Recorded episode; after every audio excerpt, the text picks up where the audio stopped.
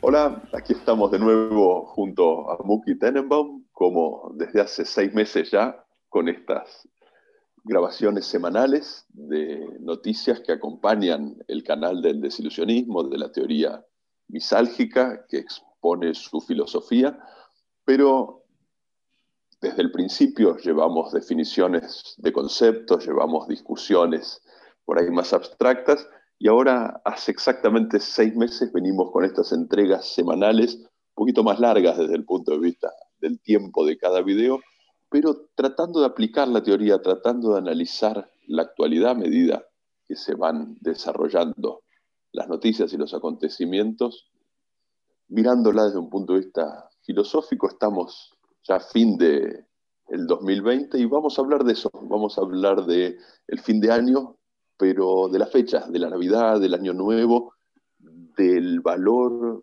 ilusorio que tienen, del valor que tienen para el relato y de cómo la pandemia revela esto de manera especial.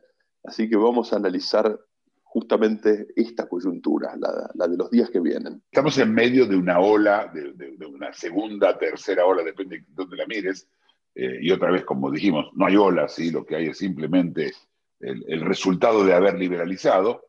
eh, una ola muy difícil de controlar porque es invierno y la gente se mete adentro y entonces eh, adentro, por supuesto, los contagios son muchísimo mayores gracias al, tema este del aerosol. Eh, y entonces, frente a Navidad, eh, lo lógico hubiera sido, en medio de una pandemia, en el desastre que estamos, es que cancelar la Navidad, como se llamaría. ¿sí? Cuando yo digo cancelar la Navidad, es decir, que, no, que gente que no vive en la misma, en la misma casa, en el mismo hogar, no se mezcle entre ellos. Ya tenemos, tenemos historias con esto, tenemos fracasos y, y éxitos. El fracaso fue Thanksgiving en Estados Unidos, que fue hace tres semanas. Eh, la gente viajó, se reunió y los números saltaron al cielo ahora y es como haberle echado gasolina al fuego, ¿sí? directamente. Pero tenemos situaciones de éxito en donde, por ejemplo, en, en, en la Pascua judía, en, en abril, eh, se prohibió a la gente, se hizo toque de queda, no se mezcló nadie y realmente no hubo después de eso una subida, porque claro, si no te mezclas, eh, no es muy difícil, ¿sí? se habla de contagio. Eh, y luego pasó que llegó el momento de, de, Ramadán y hubo países que apretaron un poco más, otros que apretaron menos. Irán, que no apretó absolutamente nada, sigue hasta el día de hoy sumida en un desastre de COVID que no puede controlar. Eh, mientras que eh, en Israel también, una vez más, el año nuevo judío, que fue en septiembre, eh, se trató de evitar, parte de la gente eh, cumplió, parte no. Hubo una pequeña subida, no fue muy grande, pero fue porque justamente había un toque de queda que no se respetó del todo, pero que bastante se respetó. Acá, acá no hay mucha, mucha historia, pero ahora llegamos al invierno. Estamos en este momento en donde la gente se mete adentro, y cuando se mete adentro se contagia más. Y, por supuesto ya no se puede sentar afuera, ya no hay, ya no hay sentarse afuera, fuera de, de las Islas Canarias, sentarse afuera en, un día este, es realmente eh, tortura, y la gente se sienta. Entonces cerraron los restaurantes, y no funcionó del todo. ¿Por qué? Porque tienen abiertos los colegios. Una vez más, el, mito de que los chicos no contagian, que los menores de 11 años este, contagian menos, y todas esas historias, no sirvieron. Holanda está en una situación desastrosa, Francia en una situación desastrosa, después de un mes y medio, les recuerdo, un mes y medio de, confinamiento, pero los colegios quedaron abiertos. Y aún así, por supuesto, suben los números. ¿sí? Lo que habría que hacer es confinar del todo. Y se niegan, y tratan, y prueban, y negocian. Lo del colegio tiene una lógica económica importante y es, si los, los, colegios no están abiertos, los padres no pueden ir a trabajar, si los padres no pueden ir a trabajar, la economía no se mueve. Esa es la lógica detrás de los colegios. También la gente que trabaja en la casa ya no puede ver más a los chicos, imagino también, y quieren que se los lleven al colegio. y pueden, estar y puedan trabajar tranquilos solos, aún en el teletrabajo, ¿sí? Hablando del teletrabajo. Eh, y, y, lo que tenía que haber ocurrido no ocurrió. Es decir, lo, el, que el, el, cancelar la Navidad, que es lo que tenían que haber hecho, cancelarla, decir, no hay Navidad, no ocurrió.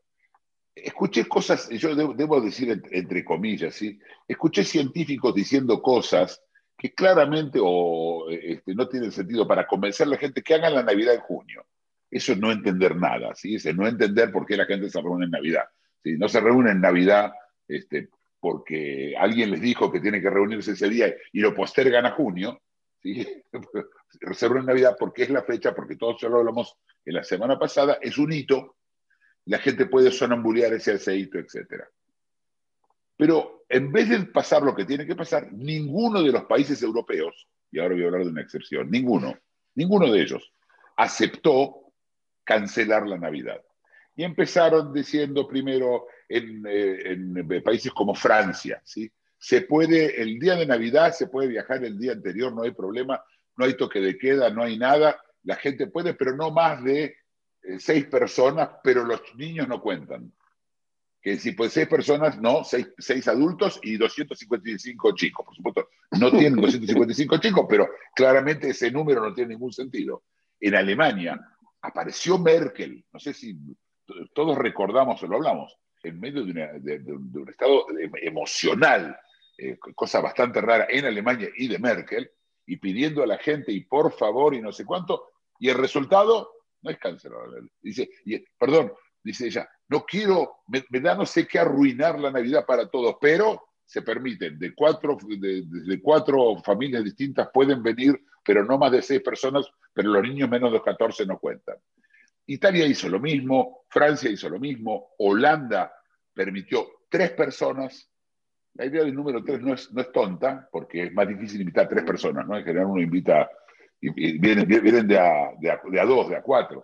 Pero bueno, tres personas. Y Bélgica, que es el, digamos, el más extremo de todos los países del continente, ahora explicar por qué digo el continente europeo, permitió una persona. Bélgica es el país que tiene más muertos per cápita en toda Europa. En España directamente dejaron a las autonomías, hay 17 autonomías como provincias, cada una que decida lo que quiere, y es un desastre, es cualquier cosa, uno dice se puede, otro permite solamente a familiares y allegados, otros dicen no, allegados no, y parece entonces uno se pregunta qué está pasando. Pero quiero aclarar un país que en este momento hay un país que sí canceló la Navidad en una ciudad y es en Londres. Inglaterra acaba de anunciar ayer que cancelaban la Navidad. ¿Por qué? Porque hay una nueva cepa del virus que parece ser mucho más contagiosa y eh, eh, cerraron a Londres, es decir, a Londres y sus suburbios, eh, los suburbios más cercanos, eh, las la, la, zonas de Kent, el, el, este de Londres, y todo el resto de Inglaterra permite solamente el día de Navidad moverse. Es decir, había como la idea en Inglaterra anterior era que del 23 al 27, piedra libre, cada uno que haga lo que quiera, no, por, recomiendan no reunirse más de seis personas, etc. Está claro que esto es una receta para un desastre, porque además, les recuerdo a todos, hay Navidad, después viene Año Nuevo y después viene Reyes. Y cada uno con una semana de separación, con tiempo suficiente para contagiarse durante la cena de Navidad y contagiar en la, de, en la de Año Nuevo. Incluso les pedían, por favor, que digan que es el mismo grupo, que no se pueden reunir distintos grupos de las tres fechas. No, por supuesto, esto tampoco pasó, ya nadie sabe. Y los restaurantes en Madrid están abiertos para Navidad, porque no podemos arruinar la restauración. Y claro, lo que todo, cada uno de, uno se pregunta, ¿por qué está pasando eso? ¿Por qué hay tanta dificultad de evitar lo que va a ser un colapso de los hospitales probablemente, en medio de una campaña de vacunación que empieza ahora, con problemas serios con el que tienen que ver con la vacunación. Yo, eh, esto es un video sobre desilusionismo, no es sobre ciencia, ¿sí? Pero los que entienden hablan de que hay problemas con la vacuna, que si que es la primera dosis, la segunda dosis, si la gente se enferma. De todos modos, está claro que es un desastre. Todos no. Y acá pasó algo raro. Los científicos por un lado y los políticos por el otro. Por primera vez desde que empezó la pandemia, están enfrentados. Todos los científicos, todos dicen cancelar la Navidad, absolutamente todos. Y todos los políticos, la versión es, y, no podemos, no, no, no podemos hacer eso. Y la pregunta es, ¿por qué? Les recuerdo a todos que hay tres ilusiones básicas. ¿Sí? Eh, el Estado, la familia y, em, y, la, y la, religión, y, los dioses, por, por llamarla la, fe, ¿sí? los dioses, la, la, religión. Estas son las tres ilusiones básicas de cuales el desilusionismo habla. Y son los, cada una de estas ilusiones, la familia no tanto, pero la, religión y el Estado tiene gente que es la que gente que vive de la ilusión, que es, son los players, son los políticos, los curas, este, los administra la administración civil, eh, el ejército, toda la gente esta vive, son em, empleados de una ilusión, de algo que no existe, que solamente existe en nuestra memoria, que es, el, que es la, ilusión, la ilusión del Estado o la ilusión de la religión. Eh, y la pregunta, y esto te lo tiro a vos, Florencio, ¿qué le pasó a los players, en tu opinión, a, estos, a estos personajes que trabajan para la ilusión, que no pueden tomar, que, de repente le dan la espalda a las ciencias y prefieren tomar una decisión así. ¿Qué pasó? Venía escuchándote y me parece que esto desemboca en esta pregunta que es difícil de contestar, ¿no? Pero venía escuchándote y vos ya hablaste de que, claro, este no es el único sufrimiento al que estamos expuestos.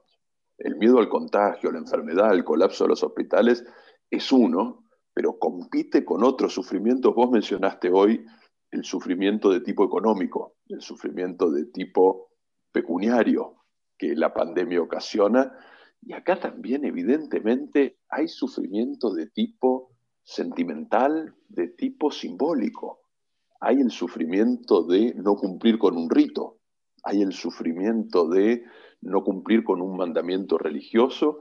Yo creo que esto afecta a una parte de la ciudadanía en general, pero afecta como personas también a los funcionarios que tienen que firmar los decretos e imponer las medidas. Ese padecimiento es diagonal y está en el ejemplo que vos dabas antes, ¿no? Con los propios players, los propios políticos violando las medidas que ellos mismos habían impuesto para reunir a la familia en la Pascua judía, para ir a visitar parientes en el Thanksgiving norteamericano. Acá hay un juego que yo creo que es complejo, que es lo que vos en otros videos explicaste en términos de un cálculo, de un sistema de prioridades misálgico, ¿no? Son distintas algias, distintos padecimientos que ahora compiten entre ellos. Y el, científico, el, el viral, el epidemiológico, es uno solo. Sí, bueno, vos, mencionaste ahora el, tema para recordar a la gente durante la Pascua judía, cuando todo el mundo se confinó y dijeron, estén solos, no importa, aguántensela, es muy terrible, no importa, hay un año que viene. Y tanto el primer ministro Netanyahu como el presidente, los dos violaron esas reglas. El presidente se trajo a su hija y el, y el otro se trajo a su hijo. Y esto es solo el comienzo. Acá en Thanksgiving, como vos también mencionaste, varios, varios gobernadores de Austin, de Denver, de varias de las ciudades, se fueron y después piden perdón, no, uy, perdón, perdón, perdón qué no, perdón es si yo me tropiezo en la calle y empujo a alguien, eh, no es perdón tomarme un avión, viajar a México a festejar un casamiento cuando todo el mundo tendría que quedarse en la ciudad. Eso, no es perdón. O invitar, invitar a tu hija al, palacio presidencial en, en, Jerusalén cuando todo el mundo tiene que aguantársela y no ver a los viejos y no ver a la gente. Pero vos sabés que, el, eh, este es, como vos decís, esta es una de las cosas. ¿sí? primero los ves a ellos y ellos mismos demuestran lo que, lo que, hace un porcentaje de la población. Un porcentaje de la población tampoco cumple, ¿sí? Y ellos son ese, un porcentaje de la población también. Como vos decís, son seres humanos, son, porque al final de todo proceso hay un señor con un sándwich, estos son los señores que tienen el sándwich cada uno con su sándwich. Pero vos tenés que entender que hay algo mucho más profundo en esto. Yo creo como... No, estamos más en marzo y en abril. La credibilidad de los gobiernos fue severamente golpeada. ¿Por qué? Porque estamos en una segunda y tercera ola. La credibilidad de los gobiernos se, se, golpeó también por lo que acabo de contar, por esos, esas cositas de, uh -huh. de, muchos de los gobernantes. ¿sí? La credibilidad, eh, de, de, entonces tienen un problema de credibilidad en este momento. Ya gastaron credibilidad. Cuando la gente le pidieron abrir que se quede en la casa, todo el mundo se quedó en la casa. Florencio, era, era impresionante. El mundo era, era, fue la parte más, yo te diría, la, la más impresionante de, de, toda la pandemia. El momento más, más increíble fue cuando todo el mundo se apagó y se quedaron en la casa. Y quédate en casa y la gente se quedó en casa, todo el día lavándose las manos. La gente estaba todo el día lavándose las manos en la casa. Lo voy a decir, lavarse las manos. Cada cinco segundos, lávense las manos.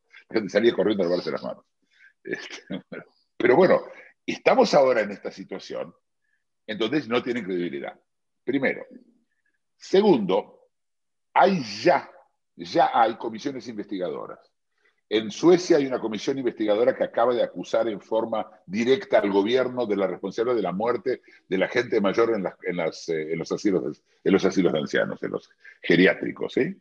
Eh, el rey ya salió en contra del gobierno tratando de despegarse él también de todo, ¿no? porque todos estos ahora se, todo el mundo se va a tratar de despegar.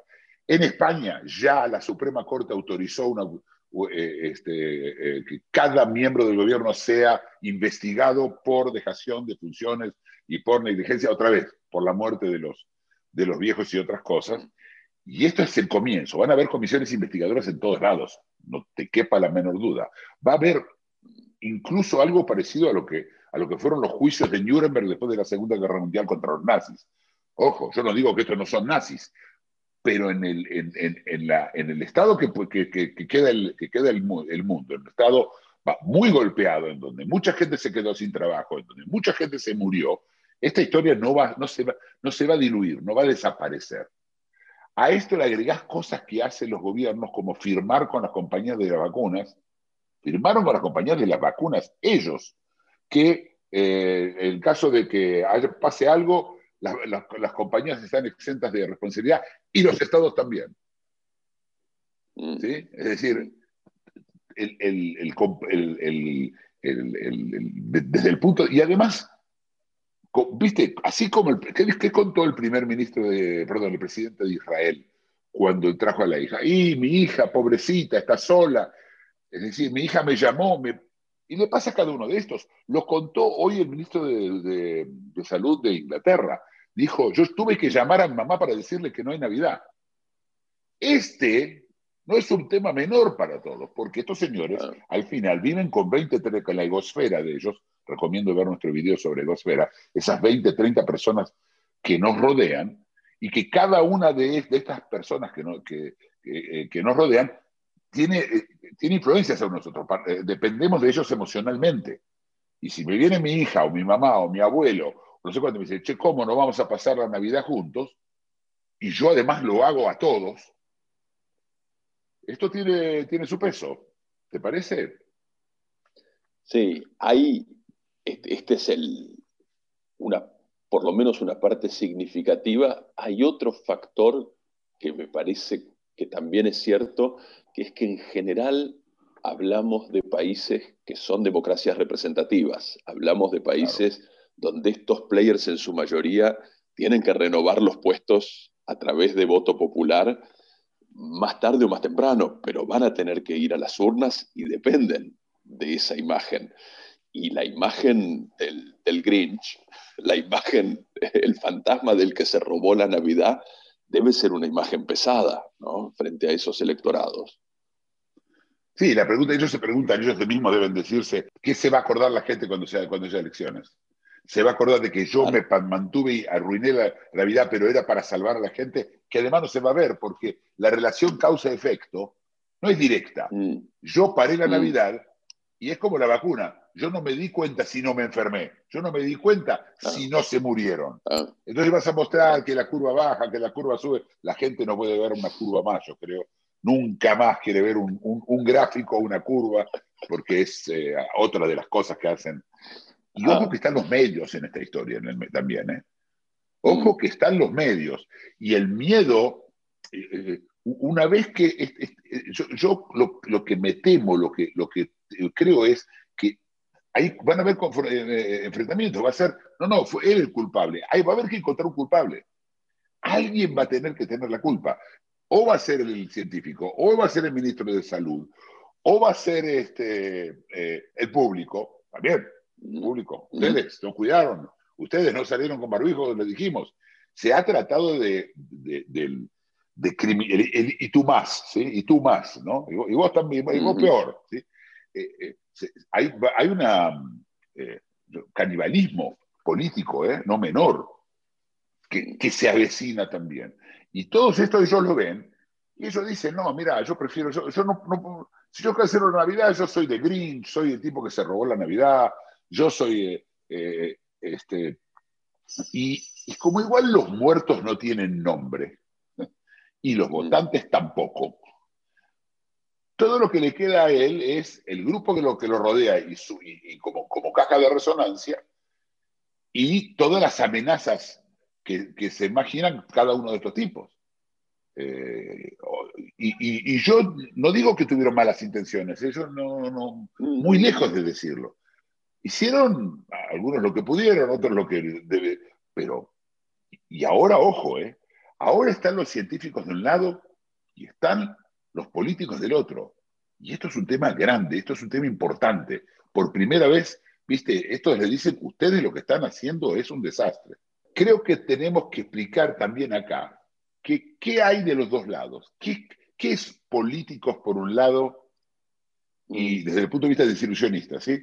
Políticos por un lado y, y, científicos por el otro. Es, eh, de, este tema hay, hay, hay, un video que se llama Materialismo. Estos son materialistas. Los, los científicos ven el material. Esto es lo que va a ocurrir, esto es lo que pasa. Si se hace A, B, C, D, probablemente, ellos no tienen seguridad, pase tal y tal cosa para estar más seguro, para ellos salvar una vida es salvar una vida, un médico, porque casi todos estos científicos son médicos además. Para ellos tienen que salvar vidas. Y estos tipos están, tengo que salvar la economía, tengo que salvar la restauración, este, el restaurante, ¿qué va a hacer el hombre que no tiene restaurante? Eh, yo escuchaba a una mujer que dice, para mí es como si me mataran. No, no, hay como si te mataran y ahí te mataran. ¿eh? Es muy distinto como si te mataran a te mataran. Eh, esto es lo que lo, lo ven así, estoy mirando del lado de los científicos. Y del otro lado, idealistas, en el mejor de los casos, pero, pero llamémoslo idealistas, ¿sí? idealopragmáticos, ¿sí? pero, y pragmatismo dentro del idealismo. ¿Y qué es el idealismo? El idealismo es creer que hay ideas, que las ideas existen. Y está claro que el desilusionismo está muy... Acá no hay lo que elegir, ¿sí? estamos del lado de donde está la realidad, de donde es el materialismo, donde hay material. Los ideales te pasan en la cabeza. Eh, es esto, ¿no? ¿Qué opinas de eso, Florencia? Y es que el ejemplo brutal de lo que estás diciendo es justamente esto, ¿no? Desde un punto de vista materialista, desde un punto de vista biológico, astronómico, matemático, la noche del 24 de diciembre, el día 25 de diciembre, es indistinguible de cualquier otro día. No va a haber más contagios o menos en ese periodo de 24 horas. No va a haber más o menos transmisión de un virus.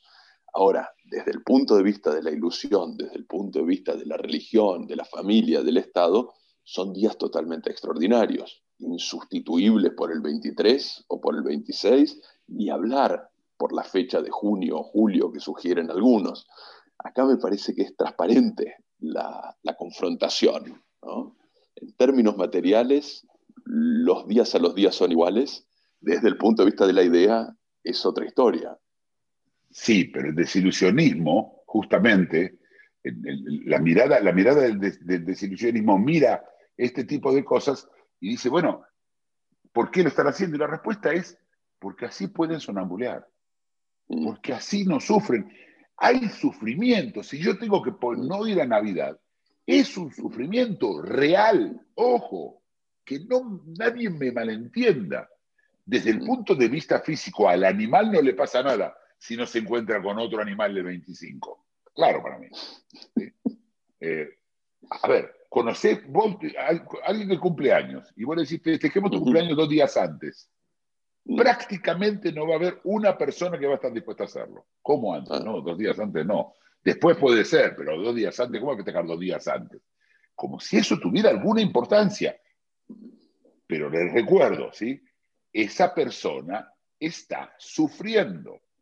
Pero es el papel, y acá teóricamente, las ilusiones, las ilusiones se están desarmando porque, y quiero terminar la, la idea para que, para que quede clara, las ilusiones se están desarmando y lo que uno espera de los players es que por una vez hagan algo que tienen que hacer para salvar vidas. Esto es lo que yo espero. Pero por otro lado, ¿quién soy yo para decirle a esa persona qué sufrimiento, qué, es más importante? Para mí es más importante la vida.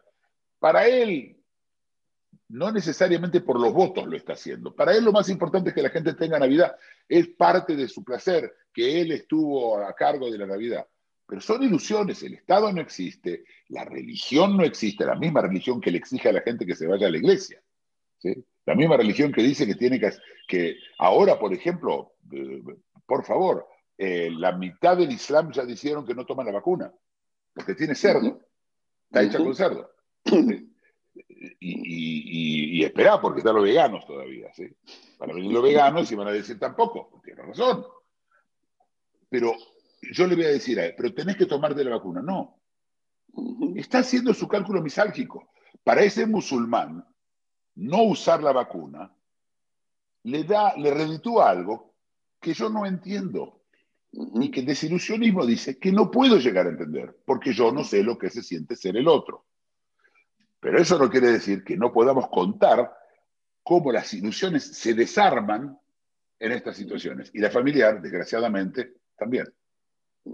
Eh, yo si tuviera, lo, primero que le diría a mi hijo, yo, es no vengas. Por supuesto, pero no por mí, eh, digamos que, que, la otra persona sea. no vengas. Pero ese soy yo, porque a mí no me hace sufrir, porque a mí no me interesa ni la religión, ni los cumpleaños, ni los, ni los 25, ni los 28, ni nada. Por eso dije al principio y comenté cómo esta mujer del, eh, que habló de, que dijo pasar a junio este, la Navidad no entiende nada. Genial. Seguiremos con este análisis. Muy bueno. Sirvió también de recapitulación de los últimos seis meses de ejercicio, me parece. Desgraciadamente nos hicieron recapitular. La, realidad nos hizo recapitular. Buenísimo. Hasta la próxima. Dale. Si te gustó el video, dale like y suscríbete. Síguenos en Facebook y en LinkedIn.